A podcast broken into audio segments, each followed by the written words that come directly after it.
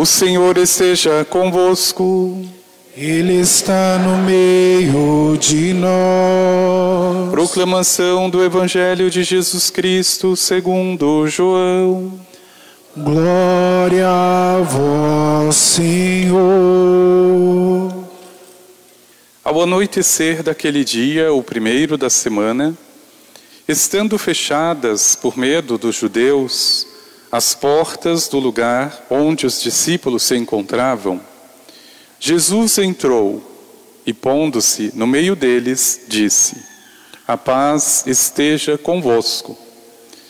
Depois destas palavras, mostrou-lhes as mãos e o lado. Então, os discípulos se alegraram por verem o Senhor. Novamente, Jesus disse: a paz esteja convosco. Como o Pai me enviou, também eu vos envio. E depois de ter dito isso, soprou sobre eles e disse: Recebei o Espírito Santo. A quem perdoardes os pecados, eles lhes serão perdoados. A quem os não perdoardes, eles lhes serão retidos. Tomé, chamado Dídimo, que era um dos doze, não estava com eles quando Jesus veio. Os outros discípulos contaram-lhe depois: Vimos o Senhor. Mas Tomé disse-lhes: Se eu não vir a marca dos pregos em suas mãos, se eu não puser o dedo nas marcas dos pregos e não puser a mão no seu lado, não acreditarei. Oito dias depois, encontravam-se os discípulos novamente reunidos em casa e Tomé estava com eles. Estando fechadas as portas, Jesus entrou, pôs-se no meio deles e disse: A paz esteja convosco. Depois disse a Tomé: Põe o teu dedo aqui e olha as minhas mãos. Estende a tua mão e coloca no meu lado e não sejas incrédulo, mas fiel. Tomé respondeu: Meu Senhor e meu Deus. Jesus lhe disse: Acreditaste porque me viste? Bem-aventurados os que creram sem terem visto. Jesus realizou muitos outros sinais diante dos discípulos, que não estão escritos neste livro. Mas estes foram escritos para que acrediteis que Jesus é o Cristo, o Filho de Deus, e para que, crendo, tenhais a vida em seu nome. Palavra da salvação. Glória a vós, Senhor.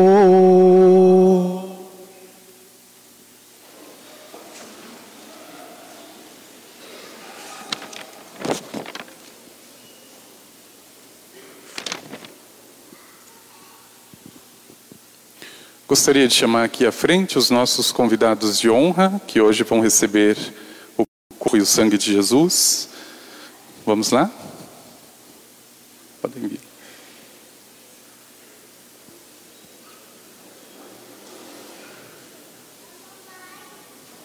Isso. Podem vir mais aqui, não tem problema.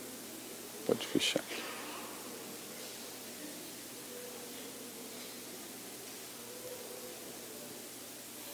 Isso.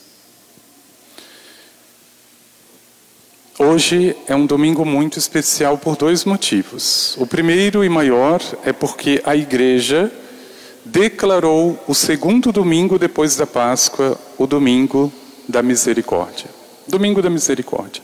E esse não foi uma ideia, foi um pedido especial de Jesus. Né? Então hoje o primeiro motivo é esse. O segundo motivo é porque vocês vão receber pela primeira vez esse Deus, esse Jesus misericordioso. Né? Então eu queria fazer duas perguntas fáceis, depois eu vou fazer duas perguntas bem difíceis, tá? A primeira pergunta fácil. Deus é bom? Sim ou não? Tá. A segunda pergunta. Deus é misericordioso? Muito bem. Agora, a primeira pergunta é difícil. Você é bom ou boa? Nem sempre. Né? Você é misericordioso e misericordiosa? Nem sempre. Esse é o problema, não é? Então veja, é claro, o que Jesus pede, o que ele espera é que eu seja sempre bom. Mas a gente sabe que não é possível, pelo menos enquanto a gente está aqui, nesse mundo. Ele preparou uma eternidade, um local, um lugar onde não existe o mal, onde eu não penso mal, onde eu não falo mal, onde eu não tenho atitudes más. Infelizmente, nesse mundo, existem pessoas e pessoas. Existem pessoas maravilhosas, grandiosas. E existem pessoas pequenas, pessoas que não conseguem enxergar e pensar como Deus, não é? Então imagine, por exemplo, para a gente entender o que está dentro aqui do nosso coração. E claro, todos nós, e vocês de modo especial, vão receber hoje a pessoa mais boa de todas, a mais misericordiosa de todas. Mas mesmo assim, o meu coração, ele pode não ser bom o tempo todo. É a minha luta, não é? O meu combate. Mas às vezes eu não consigo. Então imagine, você está no dia da prova, né, do teste lá na escola, e você estudou muito, você até lembrou de rezar. Você falou assim: Deus do céu, me ajude, porque essa prova não vai ser fácil. Então você estudou, ficou três dias, quatro dias estudando bem. Chegou no dia da prova, você fez tudo, e no dia do resultado, deu ruim. Você foi reprovado. Qual é o sentimento que fica quando você é reprovado ou reprovada? É bom ou é ruim? É horrível, né? Não é nem ruim, é horrível. Imagine então que o seu pai e a sua mãe tenham dito assim: olha, amanhã nós iremos lá no parque da cidade fazer um piquenique. Aí você já começa a sonhar, você escolhe a melhor roupa, sei lá se você quer levar a bicicleta, se levar a pipa, alguma coisa assim. Você prepara tudo do mesmo, do melhor jeito. Amanhece o dia, um toró, cai um pé de água o dia inteiro e vocês não podem ir ao parque da cidade. Isso, o que você sente nesse momento? Algo bom ou algo ruim? Ruim. Às vezes eu até digo, puxa vida, Deus, custa segurar, pelo menos hoje, não é? Às vezes no nosso pensamento, no nosso coração, até Deus é culpado. Mas veja, o mais importante é quando a gente começa a descobrir que existe outra saída. A saída mais fácil é sempre essa. É você reclamar, é você falar mal, é você dar o troco, né? Se alguém fez alguma coisa errada, é o mais fácil, sempre. E é por isso que vocês estão aqui hoje para entender que existe outra resposta, outra resposta. E essa resposta se chama fé. Como chama essa resposta mesmo? Fé. Muito bem. Sem fé, a pessoa começa a fazer as coisas ruins, na verdade, né? Ela recebeu o mal, ela devolve o mal. Ela fez o bem, mas as pessoas não retribuíram, então ela também não retribui mais. Agora, eu não estou aqui para isso. Você está aqui para isso? Para dar o troco, para se vingar, para fazer o mal? Eu não estou aqui para isso, não é? E por isso que a fé, ela precisa ser algo muito importante, muito claro. Eu não posso ficar com dúvidas, não é? Ou seja, a minha fé, ela tem que dar sentido para as coisas, sentido. E é muito bonito quando isso acontece, sem que a gente perceba. Quando a gente pede com o coração, Senhor, aumenta a minha fé. É o que Tomé vai pedir bem depois, né? Hoje no Evangelho ele deu um fora daqueles. Jesus aparece, mas Tomé não estava, então ele começa a duvidar. É igual esses dias que a gente não está bem, que a gente está longe, a gente não vê nada, não enxerga Jesus em nada. Tomé estava nesse dia. E aí ele disse: Não, enquanto eu não ver, se eu não colocar o dedinho lá, eu não vou acreditar. Veja, irmãos, a fé, ela entra aqui exatamente para isso, para sarar essa doença chamada murmuração, reclamação. E aí eu começo a me tornar como Deus, que a gente falou no Salmo, bom, uma pessoa boa. Ou seja, não é porque está chovendo que eu vou reclamar. Não é porque eu fui mal na minha prova que o mundo acabou, não é? Aí eu começo a entender, Deus é bom, Deus é bom. Ele me dá outra chance. E a fé é isso. Então, veja, esse é um segredo que fica só entre nós. Para você saber se a tua fé é uma fé viva, é exatamente nesses momentos que dá tudo errado, tudo errado. Porque aí quando dá tudo certo, é muito fácil a gente agradecer a Deus, não é? Agora, quando começa a chover no dia que não poderia, é ali que eu preciso dizer: eu creio, eu creio. Eu acredito em Deus. Ele preparou outra coisa muito melhor, não é? De repente ele preparou para você ficar em casa, fazer um monte de pipoca, assistir um desenho animado. De repente ele queria que você fizesse isso naquele dia. E a fé é exatamente isso. Então, vocês hoje vão receber esse Cristo, que é bom e que é misericordioso. Então, diante de todas as coisas, você vai lembrar: bom, eu preciso ser misericordioso, misericordiosa. Eu preciso ser bom, boa também, não é? Porque Ele é bom, sempre, sempre. Tá bom? Então, para descobrir se você tem fé, de fato, é nesse momento, é nessa prova, é nessa dificuldade. Porque aí você consegue dar um outro sentido, você consegue enxergar muito além de tudo isso. Amém? Vamos dar uma salva de palmas para Jesus? Vocês estão meio presos aí? Bem, pode voltar. Pode voltar para o lugar.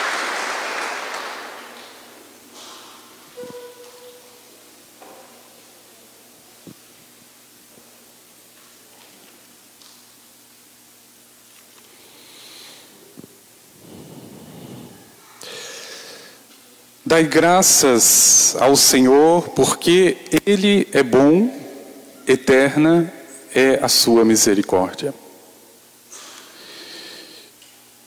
Meu irmão, minha irmã, veja, estes dois adjetivos, a bondade, a misericórdia, é claro, de um modo muito mais visível, elas estão presentes em Deus.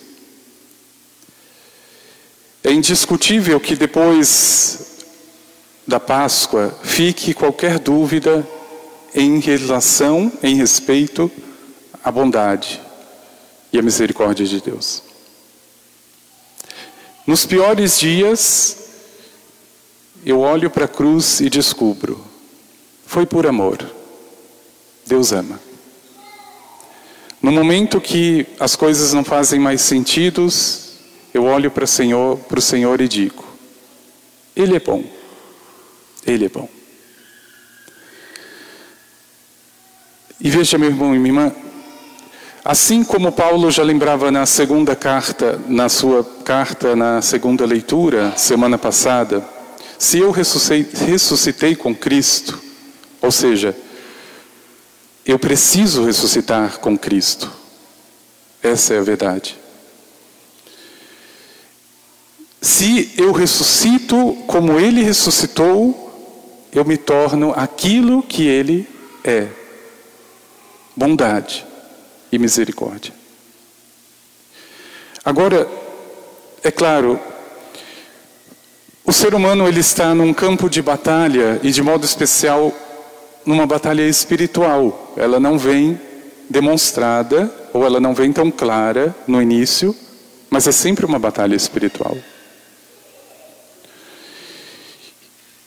Para que eu não seja bom e para que eu não tenha misericórdia, existem exércitos lutando contra mim. Exércitos. Mas a boa notícia, meu irmão e minha irmã, é que também existem exércitos do bem.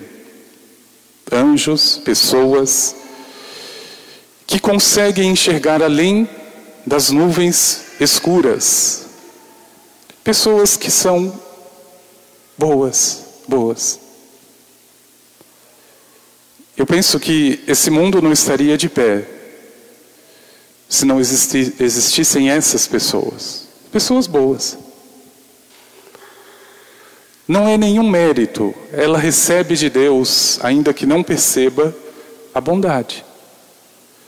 Eu tenho certeza, se hoje eu não fosse um sacerdote, se eu tivesse perdido tudo, família, emprego, se eu estivesse no olho da rua, eu não morreria de fome, porque existem pessoas boas.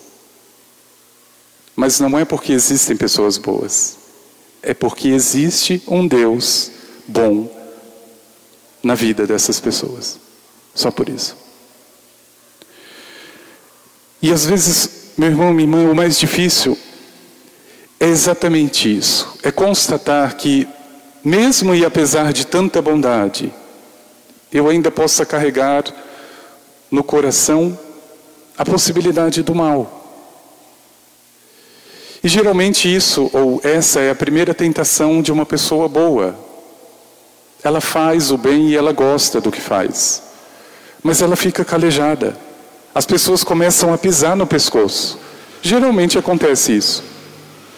A pessoa que é muito boa, geralmente chamam de boba. E parece que isso vai cansando. E aí eu começo a olhar na janela, começo a olhar para o vizinho, a grama dele está mais verde do que a minha, eu não vou mais ficar fazendo isso, porque eu também vou começar a ser ruim. Pronto. Sendo curto e grosso. Agora, não dizer com a vida, ou não mostrar com a vida a bondade e a misericórdia, só se explica por uma razão: falta de fé. A pessoa que não acredita não precisa ser boa.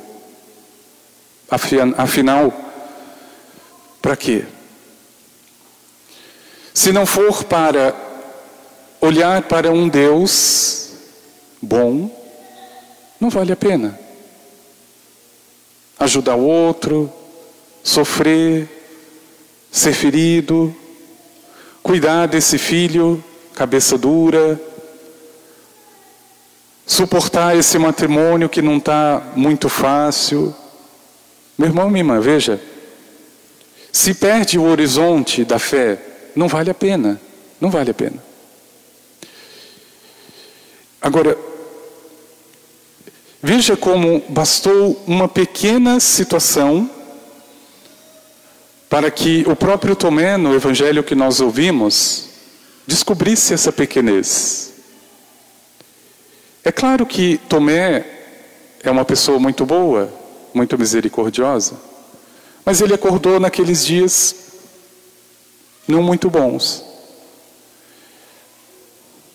Se eu não ver se eu não colocar o dedo, se eu não receber aquele emprego, se essa pessoa não voltar para mim, eu não acredito. Por que, que eu vou acreditar? Então veja, se ele não resolver este problema dentro da minha casa, eu não acredito, eu não acredito. Meu irmão e minha irmã, e como é que o Senhor mesmo vem corrigir esse excesso? Como é que o Senhor vem ao, ao teu coração para devolver a bondade, devolver a misericórdia? Ele usa de muitas coisas. Eu acho impressionante como em toda a Bíblia, nas piores situações possíveis, desde os patriarcas até os evangelhos, no momento mais crucial na vida de uma pessoa, na história do povo, aparece uma solução, aparece uma luz. No desespero dos reis magos surge uma estrela. É aqui. Siga. Na incompreensão e naquela, naquele mistério na vida de Nossa Senhora, aparece uma luz, um anjo. Veja, meu irmão, minha irmã, no século XX, apareceu uma estrela muito grandiosa. Pequena porque é humana, grande porque é divina. Faustina Kowalska, nascida na Polônia no século XX. Essa mulher semi-analfabeta escreve um dos diários mais impressionantes que eu já li, o Diário de Santa Faustina. Aliás, antes de passar dessa para melhor, é a tua obrigação. Leia o Diário de Santa Faustina. Você percebe claramente que não foi uma pessoa humana que escreveu aquilo, muito menos uma semi-analfabeta. Tamanha a inspiração, tamanha a clareza, tamanha a misericórdia que exala daquelas páginas. Tamanha. Mas por que justo no século XX? Um século tão difícil, tão perturbado por guerras, por dificuldades, para devolver esse sentido que o salmo me convida. Dar graças ao Senhor, porque Ele é bom, porque eterna é a misericórdia do Senhor. Foi, aliás, para isso que Santa Faustina nasceu. E num dos trechos do diário, Jesus diz: Você será a minha secretária da misericórdia. Fale para o mundo da minha misericórdia. Santa Faustina sofre, coitada. Ela vai conversar com o bispo, vai conversar com o papa. Jesus pede que seja instituída a festa da misericórdia em toda a igreja. No começo eles não entendem, é coisa da cabeça. São João Paulo II é quem institui essa, esta festa que hoje nós celebramos. E meu irmão, minha irmã, não perca tempo. Hoje é o dia que o Senhor preparou para nós. O Senhor disse a Santa Faustina: Nesse dia da minha misericórdia, as portas do céu estão abertas. Então, peçam por todas as almas que estão aflitas no purgatório. Não perca, hoje é um dia privilegiado especialmente para isso, para as almas que estão no purgatório. Hoje é você que está aqui, meu irmão e minha irmã, mas amanhã outras pessoas estarão aqui no nosso lugar. Nós estaremos lá. Queira Deus que estejamos no purgatório. E nós vamos precisar de muitas e muitas orações. Depois, o Senhor mesmo vai pedir a Santa Faustina: Eu quero que façam um quadro, eu quero que pintem a imagem que você está vendo da minha misericórdia. E Santa Faustina, nessa visão, via o Cristo com dois raios saindo de seu coração: um raio branco e o outro raio vermelho. É o sangue e a água que do alto da cruz brota do coração de Jesus. E ele dizia: Em todas as casas que for venerado este quadro, no momento final, na agonia da morte, esta alma ficará serena, essa alma não vai sofrer. Agora preste muita atenção, meu irmão e minha irmã. A nossa casa é a nossa igreja. Se eu coloco qualquer coisa, eu estou dizendo que lá pode qualquer coisa. Tome cuidado. A gente encontra a imagem de Buda dentro da casa do católico e não encontra um crucifixo. É impressionante. Encontra elefante, encontra Papai Noel, encontra um monte de coisa. O crucifixo, o quadro de Jesus misericordioso, a gente não encontra. Veja, por que será que as coisas não estão dando certo? Será que é tão difícil responder? Meu irmão e minha irmã, hoje é o dia que o Senhor preparou para nós. É o dia. Ele vive e ele está ressuscitado. Veja, a dimensão da fé, ela só tem sentido quando se torna algo vivo E meu irmão, minha vivo, eu estou dizendo, é algo que tenha consequência na vida. Consequência.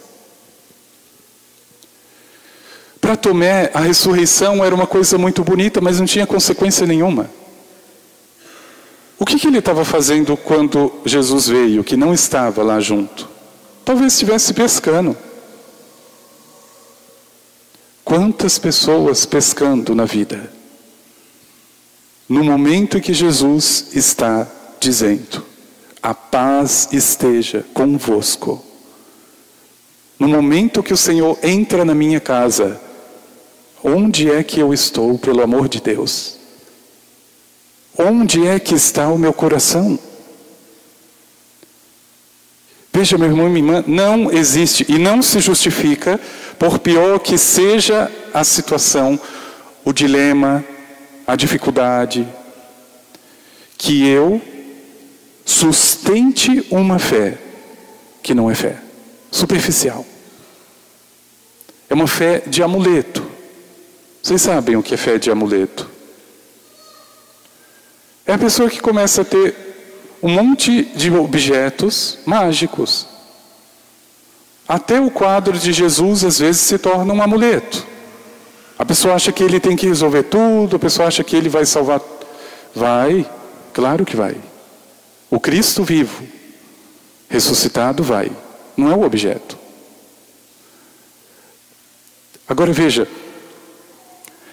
é tirar essa consequência que a minha fé convida, ou seja, Senhor, as coisas não saíram como deveria, mas eu creio, eu confio em vós.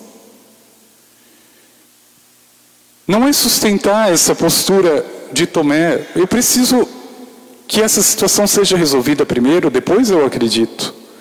Não pode ser isso. Eu não posso provar eu não posso tentar a Deus. É nesse sentido, meu irmão e minha irmã, que eu me torno bom, que eu me torno misericordioso. Porque para mim Deus é bom. Por que, que eu vou ser ruim? Porque para mim Cristo é misericordioso. Por que, que eu não serei? Veja, nessas pequenas e grandes circunstâncias é que se prova o coração. O que está no coração? E por isso, não deixar de pedir, não deixar de oferecer algum sacrifício, pequeno ou grande, pelas almas, pelas almas. Mas aquela pessoa era tão boa. Aquele que faleceu era uma pessoa tão boa. Eu não sei, o coração nós não conhecemos. Pode ser boa para mim. Ninguém conhece. Reze por ela.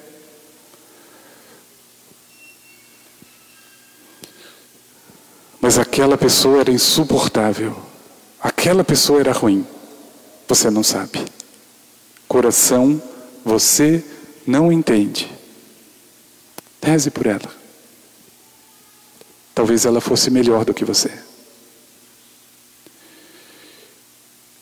Só a misericórdia é que pode julgar. Só Cristo. Por isso, meu irmão e minha irmã, veja, aproveite esse dia dedicado à misericórdia. Aproveite. É uma graça especial do céu que nós recebemos. Acenda que seja uma vela e lembre daqueles que faleceram. Eles precisam muito, muito. E colocando diante dele, que é bondade e misericórdia, peça também ao Senhor: Senhor, me dê essa bondade, me dê essa misericórdia.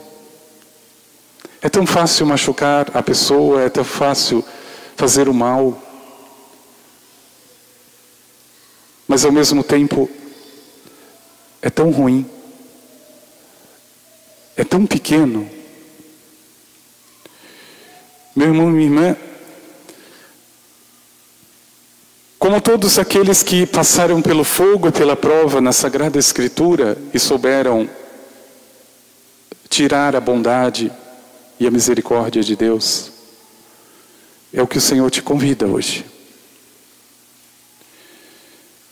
Veja, colocando a tua vida diante do Senhor e esperando do Senhor a ressurreição, dê graças ao Senhor, Ele é bom. Dê graças ao Senhor, Ele é misericordioso. Vamos pedir ao Senhor.